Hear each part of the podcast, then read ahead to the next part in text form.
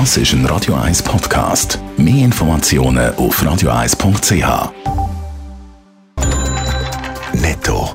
Das Radio 1 Wirtschaftsmagazin für Konsumentinnen und Konsumenten wird Ihnen präsentiert von Blaser Greinicher. Wir beraten und unterstützen Sie bei der Bewertung und dem Verkauf von Ihrer Liegenschaft blasergreinicher.ch Adrian Sutter.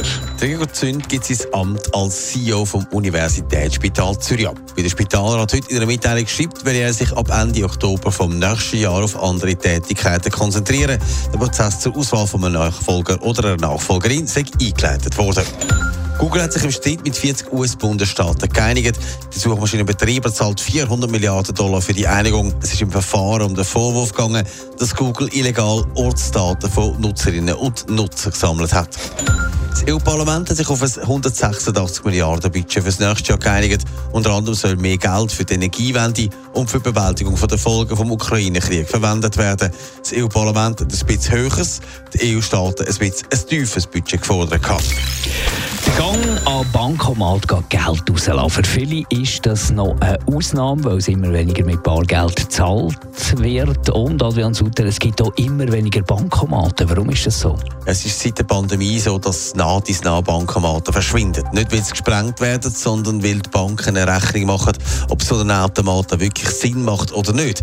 Die kosten nämlich im Unterhalt zünftig Geld und werden eben immer weniger gebraucht. Gemäss dem Blick hat es im Februar vor zwei Jahren noch 7200 Bankomaten gehabt, jetzt sind es fast 2000 weniger. Bei den Leuten, die noch viel Bargeld benutzen, bleiben aber die Bankomaten weiterhin die beliebteste Bezugsquelle für Geld. Was heisst das jetzt für die Zukunft? Verschwinden die Bankomaten ganz? In der Schweiz hat es immer noch viele Leute, die Bargeld brauchen und das auch gerne haben. Darum werden die kaum in nächster Zeit alle verschwinden.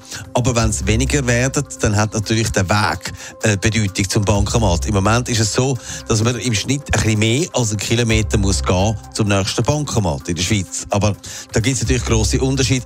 In den städtischen Gebieten gibt es viel mehr so Geldautomaten als halt auf dem Land.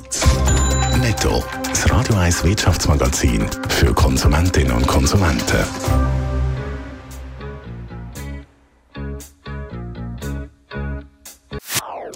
Das ist ein Radio 1 Podcast. Mehr Informationen auf radio1.ch.